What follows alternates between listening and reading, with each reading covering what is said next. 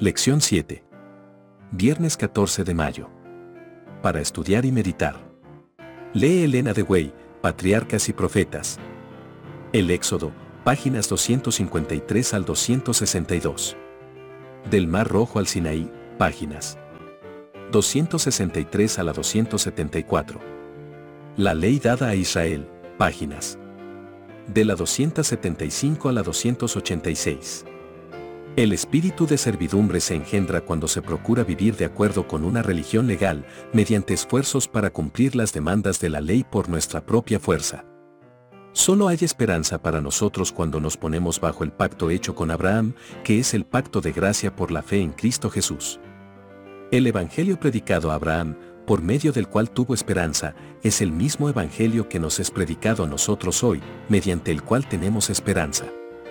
Abraham contempló a Jesús, quien es también el autor y consumador de nuestra fe, comentarios de Elena de Way, en Comentario Bíblico Adventista, 7 tomos, tomo 6, página 1077. Durante su esclavitud en Egipto, muchos de los israelitas habían perdido en alto grado el conocimiento de la ley de Dios y habían mezclado los preceptos divinos con costumbres y tradiciones paganas. Dios los llevó al Sinaí, y allí con su propia voz proclamó su ley. Patriarcas y Profetas, página 305.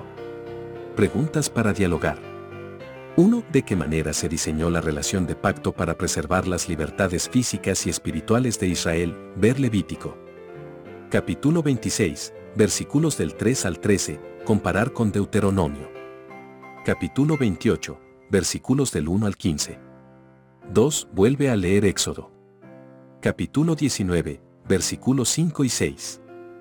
Fíjate que el Señor hace esta declaración, mía es toda la tierra. ¿Por qué diría eso, especialmente en este contexto, al intentar establecer un pacto con otros? ¿Cómo encaja aquí nuestra comprensión del sábado y lo que significa? 3. Nosotros entendemos que nuestros pecados son perdonados solo por la gracia de Dios. ¿Cómo entendemos el papel de la gracia de Dios al permitirnos vivir una vida de fe y obediencia? Resumen, el pacto que Dios estableció con Israel en el Sinaí fue un pacto de gracia.